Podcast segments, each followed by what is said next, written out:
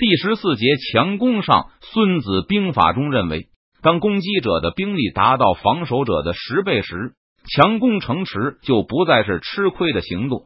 随着攻城手段和武器的不断进步，有理论认为，这个是和强攻的攻防比例降低到了三比一，即在攻防双方都拥有足够的器械、精良的装备和正确的训练这个理想的状态下。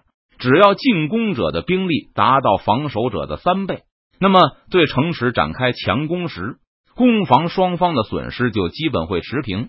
若是攻方的兵力进一步提高，防守者的损失就会开始超过进攻者。明军的甲兵在远处列队备战，一些府兵不停的给投石车装弹，向御营投去一块块的石弹。邓明骑在马上，认真的观察着攻击的效果。呼啸而去的石头虽然声势惊人，但绝大多数还是没能给禁卫军造成伤亡。很多从黄营的营墙上飞了过去，击中墙体的石弹也大多砸在墙体的底部。虽然给黄营的营墙造成一些撼动，但对墙头的禁卫军士兵并没有太大杀伤效果。吴保平他们把营墙修得太结实了。邓明一边说，一边伸手拿起马鞍旁的葫芦。仰头痛饮了几大口水，这个抱怨只是随口一提罢了。邓明也知道黄营的营墙必然要修得非常坚固。八旗虽然麻痹，但也不是睁眼瞎。如果营墙修得不堪一击，那他们绝对不会让顺治入住。墙头上的禁卫军不停的向蒙古人射击着。邓明看到已经有蒙古人倒下了，但到现在为止，他只看到有一块石弹命中了营墙上的盾牌。大概把两三个禁卫军撞开，他们是否毙命仍然存疑。黄营的营门两侧腾起硝烟，这是禁卫军的鸟铳在开火。相比弓箭，鸟铳队披着重甲缓缓前行的蒙古人，现在有更大的威胁。几轮鸟铳就让四个蒙古兵倒地不起。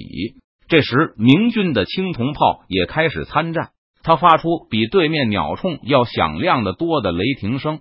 不过，邓明却没有看到炮弹打到哪里去了。看来我需要训练专门的炮兵。这些投石机和大炮都是府兵在操作，运到明军营地的时候并不长，府兵也没有太长的时间进行训练。有限的一点训练时间，大都花费在如何快速拆卸他们已跟上大部队。而且在明军看来，大炮和投石机明显属于辅助兵种，只是用来敲破营墙的。主要工作也是力气活，拆卸、搬运、装填，类似于府兵的工作，而不是甲兵的搏斗。对勇气的要求还不如推冲车高，所以他们统统被交给府兵去料理。邓明虽然觉得炮兵不应该属于府兵，不过他手下的甲兵里没有精通炮术的。邓明以前觉得没有必要把一队精通搏击战术的士兵调去伺候这些工程器械，所以也就没有多加干涉。等我返回四川以后，还是应该训练炮兵，把炮兵归属为常备军建制。邓明把葫芦在马鞍上重新系好，大炮的动静可比投石车大多了，无疑会引起更多的注意。不过邓明知道，至少今天是绝对安全的，可以无所顾忌的使用大炮。今天一定要结束战斗，拖到明天就有些不安全了。要是苏克萨哈、鄂必隆提速赶来。我就未必能平安顺利的撤回江边了。身处江南敌境，邓明对任何可能导致重大伤亡的战斗都竭力避免。又有几队蒙古人的小队被派了出去，向黄营的另外几处发起攻击。一看到这些蒙古人背着引火用的柴火靠近营墙后，他们对面的营墙上就立刻出现了大批禁卫军的身影，开始对这些突击队进行拦阻射击。敌人出动了多少弓箭手了？多少火铳手了？邓明转身询问身边的军官。蒙古人的敢死队从几个方向攻击御营，所以他无法看清每条战线上的敌人数目。卫士立刻向邓明报告：现在各处营墙上出现的禁卫军总数已经超过五百人，其中射手超过半数，正在轮番攻击从几路靠近的百余名蒙古敢死队。嫩。和已经知晓的数字比较了一下，邓明知道敢死队已经吸引了禁卫军的主要远程攻击力量，并且将他们分散了。让我们的射手出动吧！两千名明军府兵奉命上前。这些天，他们也都进行了基本的射击训练，不要求他们能够精确射击，只要能够知晓如何开弓，如何避免被弓弦反弹伤到手臂，如何进行仰射就可以。这些明军府兵每人带着一壶箭，头上缠着油脂的羽箭，手持着一根火把。他们把火把插在地上，将羽箭引燃，然后搭上弓弦，预备放。军官一声令下。两千支火箭就密密麻麻的窜上了天空，向黄营那边漫洒而下。预备放，又有一片火箭飞去。随着一次又一次的射击，围在黄营四周的明军弓箭手，由于频率不一致而渐渐失去了同步性。这个同步性随着时间的推移变得越来越差，最后完全失去了秩序。每一刻都有火箭被射上天，每一刻都有火箭向着营内落下。最后，明军军官放弃了指挥。每个府兵射完了他手里的一壶箭后，就会把火把留在地上，拿着弓转身走回后方。这时，就会有另外一个府兵拿着一壶箭迎上前来，从退下来的同伴手中接过弓，走到火把的位置，开始他的十次射击。不要让贼人靠近营墙！索尔图声嘶力竭的大叫着，每时每刻都有火箭从天而落。这些火箭既不整齐，而且还是盲目的乱射，所以威胁并不是很大。只要留心，就能很轻易的躲避开。但可怕的是，他们数量众多，而且一刻也不停歇。而禁卫军士兵无法每时每刻都眼观六路，不时有人被冷箭击中。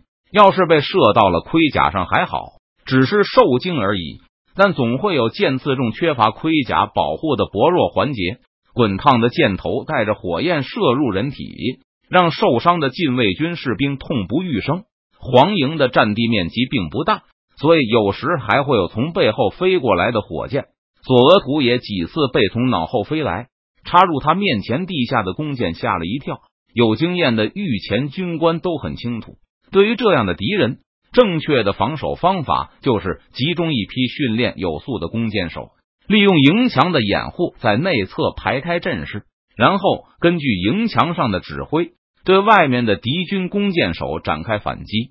由于敌人不清楚防守方的弓箭手位置，而敌人的动向可以被营墙上的自己人看得清清楚楚，这样的对射，防守方会有很大的优势。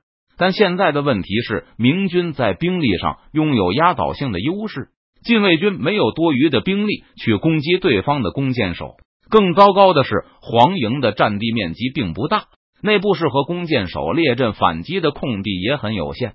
刚才有个御前军官想组织一百名弓箭手进行反击，但还没有开始就放弃了。几个适合的空地位置一直有大量的火箭和实弹落下，设计清军营地的明军很清楚清军的反击手段，对营地的内部结构也了如指掌。所以，邓明安排了三成的投石车和弓箭手，不停的向这些地方招呼。这当然是一种对火力的极大浪费，而且统统由府兵组成的攻击队的准头也差得一塌糊涂。但禁不住明军在数量上占据压倒性的优势，明军不但可以忍受这种火力浪费，而且还能基本保证这些可供利用的阵地上始终不断的有矢石落下。除了那些奉命进行持续压制的部队外，本该射向营墙的火箭，也由于准头问题而经常性地光顾这些地点。禁卫军观察了一会儿，认为这种消耗是无法承受的，而不得不放弃了反击计划。索额图又闪开一道迎面而来的火箭，奋力从营墙上探出头，从盾牌的缝隙间观察着营门外的战况。地上已经横七竖八的躺了几十个蒙古人，不过总是有新的蒙古人被派上前来。冲车也被前赴后继的蒙古人推到了营门前，正在撞击着黄营的营门。射箭！射箭！索额图大声吼叫着。扼守营门的禁卫军官兵有不少都是才入旗的新兵，但他们都勇敢的探出身，全力攻击着那些不知死活的蒙古人。啊！一个禁卫军士兵在全神贯注的探身攻击时，冷不防被一根流矢击中。惨叫着，一个倒栽葱摔下了营墙。另外一个禁卫军士兵毫不犹豫的替补上前，奋不顾身的探出身去，继续攻击明军的敢死队。不管之前有什么流言，现在营外是数以万计的明军。如果这堵阻挡在禁卫军和汉人之间的营墙失守的话，没有一个满人认为自己能够活命。他们不能把希望寄托在那些茶余饭后的闲谈上。对面一声炮响，营墙猛地晃动了一下。这一枚炮弹击中的营墙位置距离索额图不远，他下意识的伸手扶住墙头，才没有被晃倒。这时又有一枚实弹呼啸而来，他没有像大多数炮弹那样从墙头飞过去，或是砸在地上，而是扫到了两面盾牌，把他们撞得粉碎。两个用力撑着盾牌的禁卫军都被这巨大的冲力弹飞出去，四肢挥舞着落向后方射箭。索额图脸上也被飞血擦出了一条口子，但他完全没有感到疼痛。见弓箭手的轮替出现了一个空隙，他不假思索的飞身上前，从地上拾起还沾着血迹的铁弓，探身向前，狠狠的一箭向着冲车上射去。不过，索额图奋力的一箭并没能刺穿蒙古人的盾牌，只是给已经插满羽箭的牛皮大盾上又加上了一支而已。禁卫军并没有想到会在这里进行一场防守战，所以没有预先准备火炉、油锅之类的器械。石头，索额图退后一步，回头向营内高喊着：“蒙古人还在撞门，他需要士兵去寻找所有的重物，以便攻击。”